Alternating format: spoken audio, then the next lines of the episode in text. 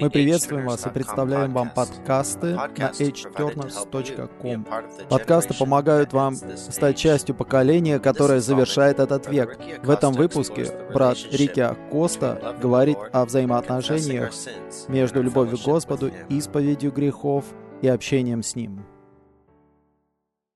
В Евангелии от Луки, 7 главе, 47 стихе, Господь Иисус говорит, Поэтому говорю тебе, прощены ее грехи, которых много, потому что она много возлюбила. А кому мало прощается, тот мало любит. Из этого стиха мы видим, что есть непосредственное отношение между любовью к Господу и прощением Господа. Последние несколько недель мы подчеркивали этот вопрос — иметь конкретное время для общения с Господом.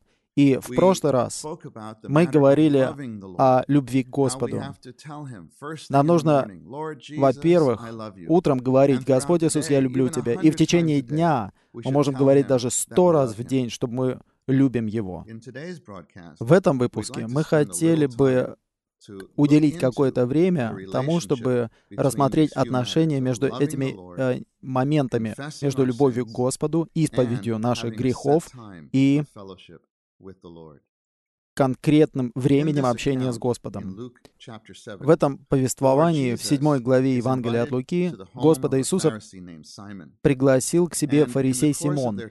И пока они были вместе, Господь Иисус рассказывает этому человеку небольшую историю о том, как Взаимодавец имел двоих должников.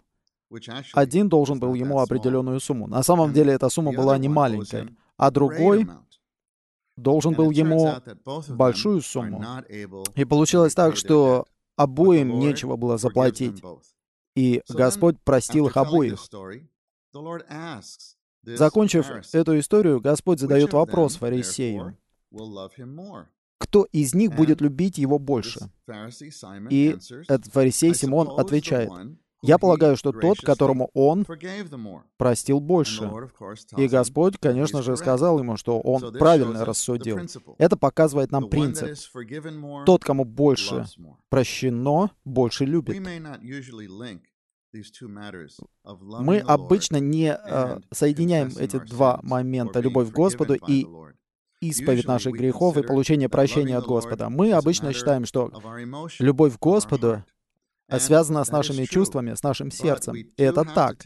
Но мы должны позаботиться об этом очень важном принципе, который мы здесь видим. Любовь к Господу имеет непосредственную связь с нашей исповедью наших грехов и получением прощения от Господа.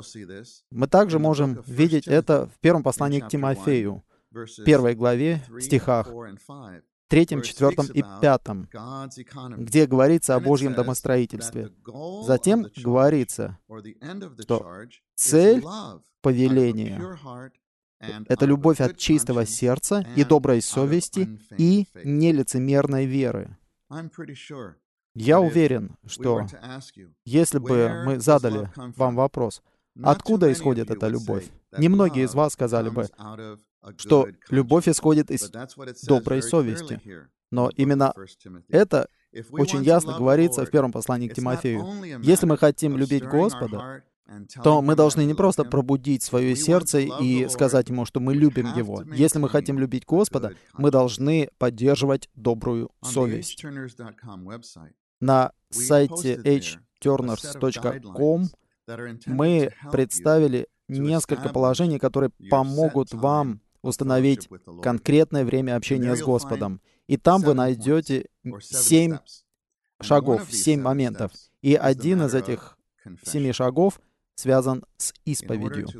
Для того, чтобы установить хорошее время общения с Господом, и для того, чтобы поддерживать это общение, крайне важно позаботиться об этом вопросе, об исповеди своих грехов. В 66-м псалме, 18 стихе говорится, если я созерцал беззаконие в моем сердце, Господь не слышал. Это показывает, что когда мы пытаемся иметь общение с Господом, мы молимся Ему.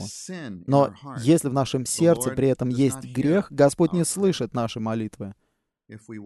Если мы хотим, чтобы наши молитвы были эффективными, если мы действительно хотим соприкасаться с Господом в своей молитве, мы должны позаботиться об исповеди своих грехов.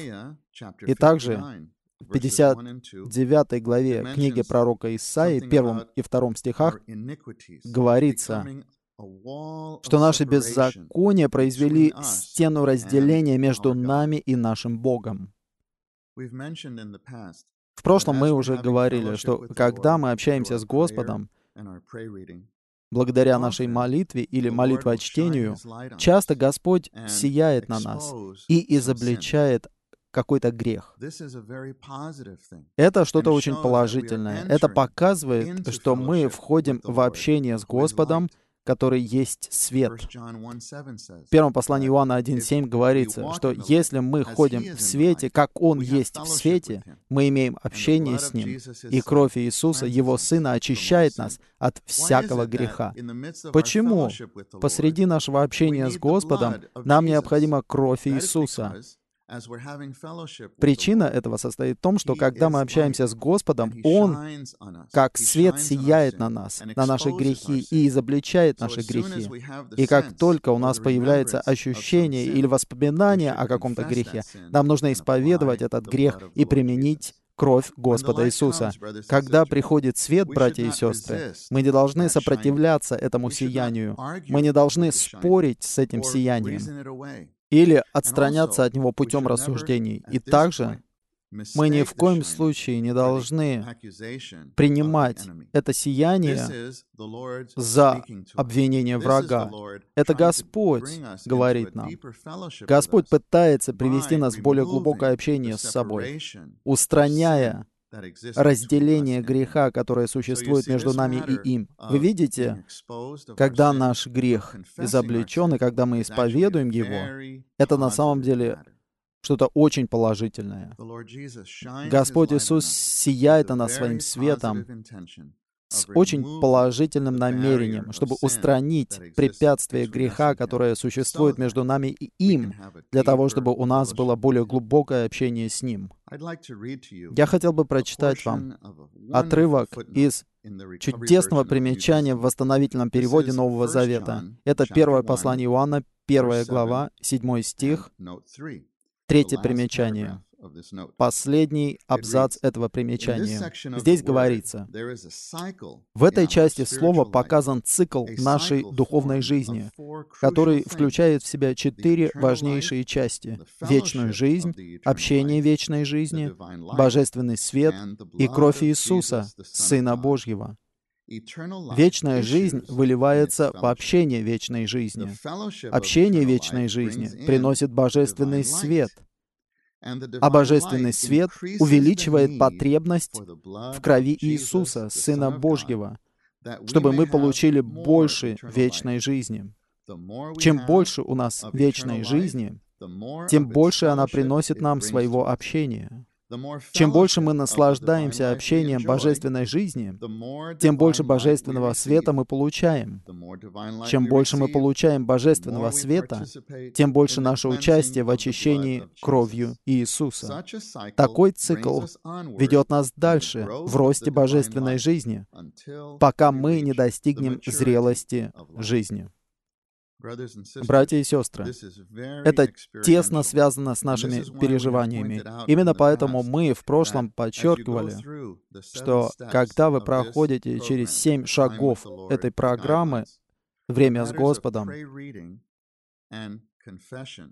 молитва чтения и исповедь, очень трудно отделить друг от друга. Когда мы молимся и наслаждаемся Господом в Его Слове, очень часто, прямо посреди молитвы чтения, Господь сияет на нас своим светом и озаряет какой-то грех. И прямо в этот момент мы должны исповедаться. Мы не должны спорить, не должны рассуждать, а просто исповедаться для того, чтобы у нас было более глубокое наслаждение жизнью. Таким образом, у нас есть жизнь, у нас есть общение этой жизни, у нас есть свет, и у нас есть кровь. И очищение крови приносит больше жизни. Но это не означает, что вы общаетесь с Господом с тем намерением, чтобы исповедовать свои грехи. Не в этом заключается наша цель. И не на этом мы сосредоточены. Мы сосредоточены на самом Господе и на нашем наслаждении Господом и на нашем общении с Ним. Но в то время как мы входим в общение с Ним, мы обнаруживаем, что каждый раз, когда мы проводим время с Господом, Господь сияет и озаряет какой-то грех. И нам нужно просто исповедать этот грех. Мне нравится первое послание Иоанна 1.9. «Если мы исповедуем свои грехи, то Он верен и праведен, чтобы простить нам грехи и очистить нас от всякой неправедности». Братья и сестры, когда Он сияет на наши грехи, нам нужно просто исповедоваться. Когда мы исповедуем эти грехи, мы входим в более глубокое общение с Ним. Есть четыре дополнительных стиха, которые говорят нам о том, что Господь делает с нашими грехами, когда мы исповедуемся. В книге пророка Исаия 38:17 говорится, «Ты бросил за спину себе все мои грехи». Прежде чем мы исповедуемся, грехи являются препятствием между нами и им. Когда мы исповедуем эти грехи, Он бросает их себе за спину. В книге пророка Михея 7.19 говорится, что Он бросает в глубины моря все наши грехи. В Псалме 103.12 говорится, что Он удаляет от нас наши преступления так, как далеко восток от запада. И, наконец, в послании к евреям 8.12 говорится, «Я ни в коем случае не вспомню больше их грехов». Видите, братья и сестры, что цель исповеди своих грехов заключается не в том, чтобы мы были обличены и чувствовали, что мы такие плохие, а в том, чтобы мы были высвобождены и освобождены от бремени своих грехов, а также в том, чтобы Разделение между нами и Богом было устранено с тем, чтобы мы вошли в более глубокое и сладостное общение с Ним. И естественным образом мы будем любить Его больше. И когда мы закончили наше конкретное время общения с Господом, мы должны практиковать в течение всего дня то, что сказано в Деяниях 24.16. Поэтому и сам я упражняюсь, чтобы всегда иметь совесть без преткновений по отношению к Богу и людям. Наша исповедь грехов не должна ограничиваться только нашим конкретным временем общения с Господом.